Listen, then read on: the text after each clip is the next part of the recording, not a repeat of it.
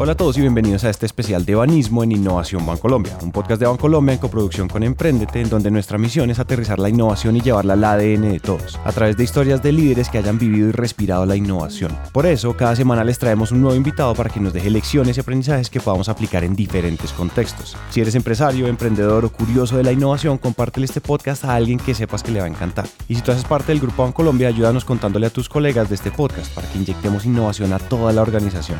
Si les gusta este episodio, o algún otro, síganos en Spotify o déjenos una reseña de 5 estrellas en Apple Podcast. Eso nos ayuda a llegar a más personas. Para un negocio que ha sido tradicional como la banca, los retos más grandes están en dejar atrás las ideas viejas y más bien ponerse al día, porque en un mundo que se mueve a toda velocidad, el que se queda quieto no sobrevive. Refrescar las ideas, escuchar a los clientes y en general entender el contexto de todo lo que ha cambiado en los últimos años es vital para pensar en la longevidad. Es mantenerse vigente y aprovechar todo lo que las nuevas oportunidades tienen para ofrecer. Por eso innovar se ha convertido en una necesidad de las empresas, sobre todo si son empresas grandes y reconocidas que por sus tamaños, pues, pueden ser algo más rígidas. Banismo decidió aceptar el reto de la innovación hace varios años, abriendo toda un área dedicada a la innovación y a la transformación digital. Y hoy tenemos como invitado a quien lidera este camino en Panamá. Soy banquero eh, y tengo mi emprendimiento también hace ya muchos años, entonces soy como esa combinación de banquero con experiencia en innovación, con experiencia en recursos humanos, pero también con mis propios emprendimientos eh, y apasionado por mi familia, apasionado por, por, los viajes y apasionado por hacer cosas eh, afuera de la oficina. Él es Diego Ponce, el vicepresidente de Innovación y Transformación Digital en Banismo. Y él es alguien que empieza su carrera en el mundo de la banca de una forma bien interesante.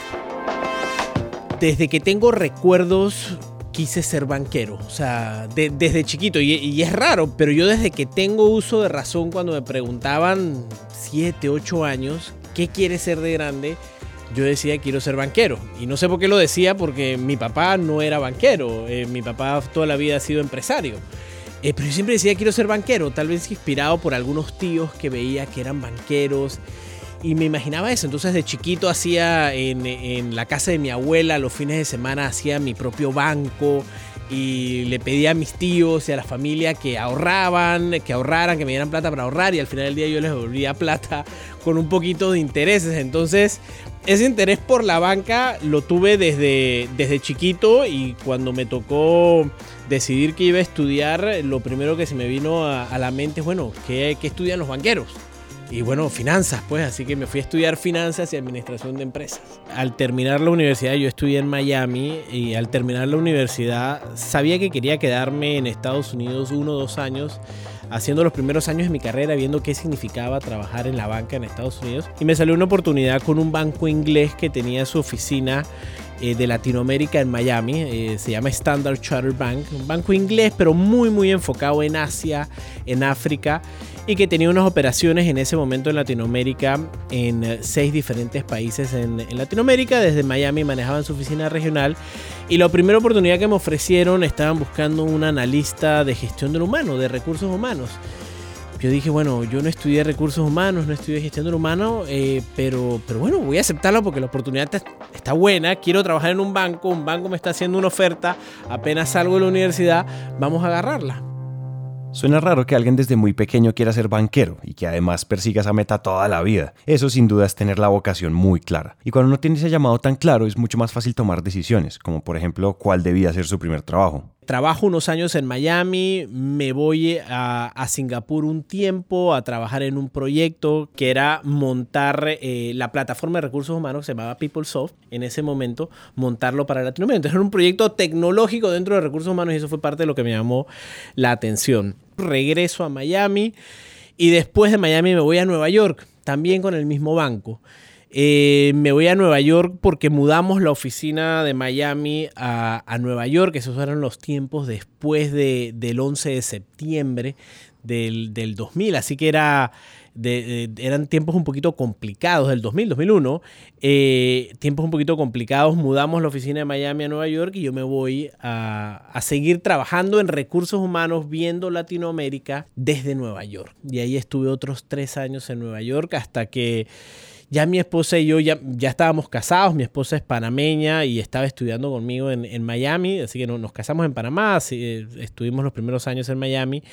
Después en, en, Nueva York ya queríamos empezar una familia, ¿no? Ya nos empezó el cosquilleo de quiero comprar una casa, quiero tener hijos, ya teníamos un perro, pero el perro no era suficiente, no era suficiente, así que después de tres años en New York eh, decidimos que queríamos regresar a Panamá, empezar una familia en Panamá, comprar una casa en Panamá y empiezo a buscar oportunidades a ver qué, cómo puedo regresar a Panamá y sale, me sale una oportunidad eh, con City para poder regresar a, Panamá. Entonces eh, me vengo y empiezo mi carrera. Eso fue hace probablemente 15 años atrás que, que regresé a Panamá. Diego hace toda una travesía y construye la carrera de sus sueños, trabajando con grandes bancos por todo el mundo. Pero la pregunta aquí es, si pasó todo ese tiempo en recursos humanos, ¿cómo termina encabezando un área de innovación? Fueron 15, 16 años que le dediqué a, recursos humanos, un poquito más, de como 16, 17 años que le dediqué a recursos humanos.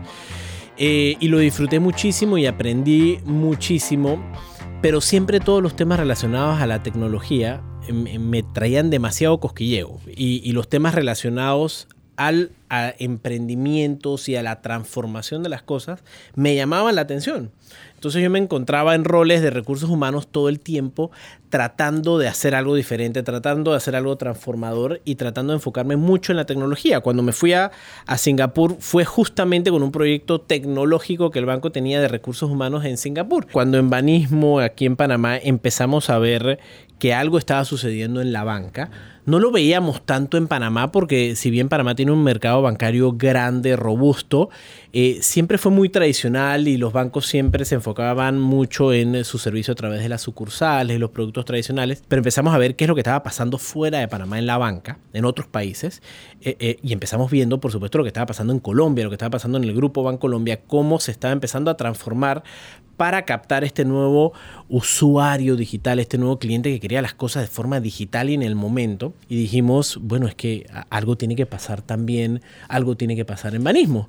Entonces, desde mi rol de, gestión humana en el banco eh, y con la solicitud de la, de la presidencia del banco, empezamos a pensar, bueno, ¿qué significa para Banismo entrarle a la innovación, entrar a la transformación digital? ¿Qué tenemos que hacer? ¿Qué está haciendo nuestra casa matriz Colombia? Y ahí definimos una ruta que yo creo que la ruta me emocionó tanto que acabé yo involucrado eh, tratando de, hacer las dos cosas, innovación y también gestión humana, y nos dimos cuenta que era demasiado eh, para cómo el banco tenía que abordar la innovación y la transformación digital y dejé recursos humanos, salí de ese mundo por primera vez en 16, 17 años y me enfoqué 100% al mundo de innovación y transformación y eso fueron, han sido los últimos cuatro años en realidad. Para mí ese es el caso ideal, encontrar a alguien que se enamore profundamente de un proyecto y que sale a darlo todo para que funcione, porque esa persona va a contagiar el entusiasmo donde se pare y va a mover cielo y tierra para alcanzar el objetivo. Diego, con toda esa pasión por traer una ola de innovación a Banismo, tenía que empezar por algún lado, y el primer paso era prepararse, entender muy bien lo que se necesitaba para hacer ese sueño realidad fueron varios retos, porque ese primer día en innovación era un primer día en donde en el banco no había una estructura de innovación, no teníamos lo, que hoy en día tenemos de, gente, de conocimiento, de identificar los retos que teníamos. Entonces, fueron varias vertientes. Por un lado, eh, era mucho entender al negocio desde sus necesidades de cómo innovan y cómo transforman. O sea, ¿qué necesita el negocio de, para, para trabajar este nuevo usuario digital, este nuevo cliente digital? ¿Qué retos tienen y cómo la innovación puede ayudarlos? a, cumplir esos objetivos, ayudarlos a, transformarse como se tienen que transformar. Entonces era mucho escuchar, primero escuchar al negocio, qué, qué es lo que estaba pasando en el negocio y cómo la innovación podría apoyarlos. Por el otro lado, es en realidad montar un equipo había que, de, alguna forma, un equipo chiquito, pero había que montar un equipo, un equipo que tuviera científicos de datos, un equipo que tuviera UX, un equipo que empezara a montar Neki como nuestro banco, nuestro banco digital, un equipo que se enfocara en ventas digitales, en mercadeo digital. Entonces, era mucho traer recursos nuevos a la organización. Antes de empezar a recorrer un camino, siempre es muy importante hacer un inventario para tener claro lo que sí hay y lo que no. ¿Qué necesito buscar y qué hace falta para llegar a donde quiero ir? Para hacer algo en el futuro, siempre tenemos que ver lo que hay en el presente y eso fue lo que hizo Diego para construir las bases que iban a sostener los procesos de innovación de ahí en adelante. Y desde lo personal, eh, fue un viaje, fue un journey muy, muy interesante porque yo tenía que transformarme tenía que aprender cosas nuevas. Sí, yo era un banquero muchos años en la banca, pero en realidad eh, eh, eso que había aprendido antes no necesariamente me iba a servir para el futuro. Entonces me, me enfoqué muchísimo en ver cómo aprendía mucha, mucha lectura, muchos, muchos videos, alguna conferencia por aquí, algún entrenamiento por allá pero me llevó a transformarme eh, desde adentro, desde lo profesional. Eh, salí me enfoqué en, estudiar ciencia de datos porque dije, bueno, parece que la analítica va a ser algo importante en el futuro. Eh, me enfoqué en estudiar las metodologías de innovación. Entonces fue mucho tratar de aprender yo para, para entender qué significa esto, porque lo desconocíamos por completo. Para yo entonces después tratar de transferirle ese conocimiento al equipo primario y al resto de la organización. Hoy está de moda todo el tema de la autoconciencia, de observarse, de pensar en uno mismo de manera objetiva, y este es un caso en el que hacer eso tuvo un impacto real y produjo cambios muy significativos en la vida de Diego. Darse cuenta que los conocimientos anteriores no son los que me van a mover hacia adelante, o tener la humildad de aceptar que hay mucho por aprender si quiero llegar a mi objetivo, es algo que viene de ahí, de soltar el ego y de mirar sin sesgos lo que hace falta. Entender que uno puede crecer, mejorar sus habilidades y aprender cosas nuevas es un tema que les aconsejo mucho revisar. Hay una investigadora que se llama Carol Dweck DWECK y ha estudiado muchos años la relación entre este mindset y el éxito de las personas o de las empresas. Mi consejo aquí es muy sencillo, busquen sus libros y sus conferencias y les prometo que no se van a arrepentir.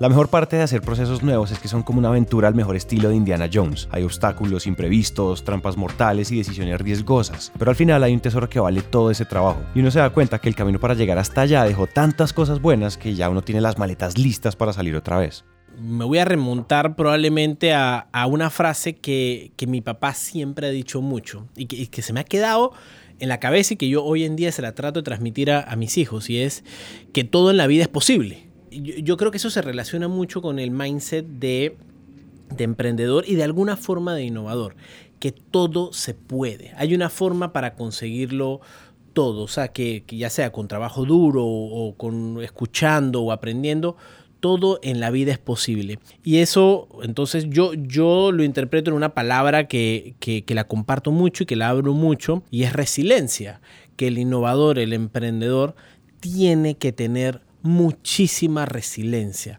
porque va a fracasar, porque se va a equivocar, porque al principio le van a decir que no es posible, que no le pueden dar lo que él quiere, no va a tener apoyo. Al principio, los temas de innovar o de, emprender son difíciles. Entonces hay que tener una resiliencia muy profunda. No hay que ser terco. O sea, porque cuando eres terco, entonces te ciegas por completo de, lo que está pasando afuera, piensas que tu idea es tu idea y listo y no quieres escuchar a nadie. O sea, la resiliencia no es ser terco, la resiliencia es saber aguantar lo difícil que es empezar algo de cero. Uno de los retos más grandes de innovar es que demanda una mente abierta a las posibilidades, y eso es un trabajo de lavarse el cerebro constantemente que está muy relacionado con las creencias que tenemos. Por eso, repetir la idea de que todo es posible es tan poderoso. Así hay un momento en el que tanto repetir se convierte en una creencia profunda en los miembros del equipo. De ahí en adelante lo que viene es la resiliencia y ese aguante para materializar las ideas con un balance muy importante.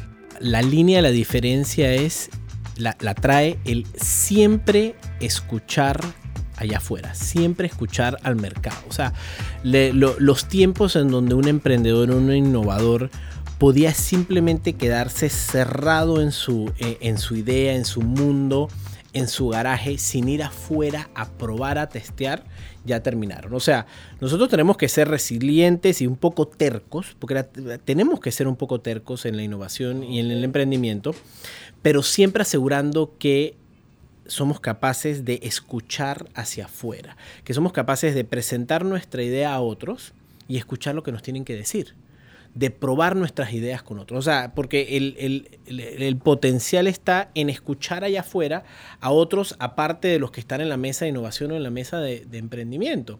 Es poder escuchar su feedback sobre la idea que tenemos, poder ser capaces de agarrar su feedback y transformar esa idea en algo mejor. Un poquito empezar a hacer pivots sobre el emprendimiento, pivots sobre la idea que tenemos. Porque la verdad no la tenemos los emprendedores, los innovadores. La verdad la tiene el cliente allá afuera, la gente de la calle que tiene problemas todos los días que tiene problemas yendo a su trabajo, que tiene problemas eh, buscando unas vacaciones, pagando sus estudios. La gente tiene problemas. Entonces tenemos que ser capaces de escuchar cuáles son sus problemas y ver cómo nuestra solución puede resolver esos problemas. El mercado y el mundo real son la corte suprema de las ideas, y escucharlos es una parte esencial del éxito para cualquier organización. Por eso es que buscar perspectivas diferentes, cooperar con otros equipos y salir a la calle son parte tan necesarias del proceso, que abren los horizontes y amplían el entendimiento. La pregunta aquí es, ¿qué quiero entender y para qué?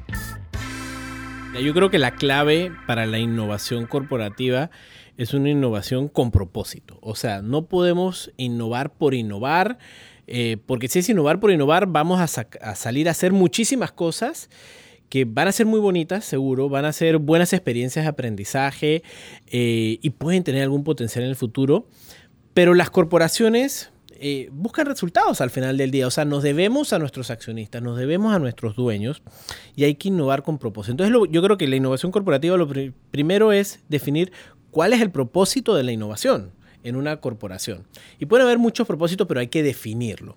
Uno podría decir que el propósito de la innovación en banismo es, por ejemplo, por un lado, gestionar la cultura de innovación, que las personas conozcan esas metodologías de innovación, conozcan cómo la innovación puede aportar a sus negocios. hay un proceso de aprendizaje, un proceso cultural de la innovación corporativa.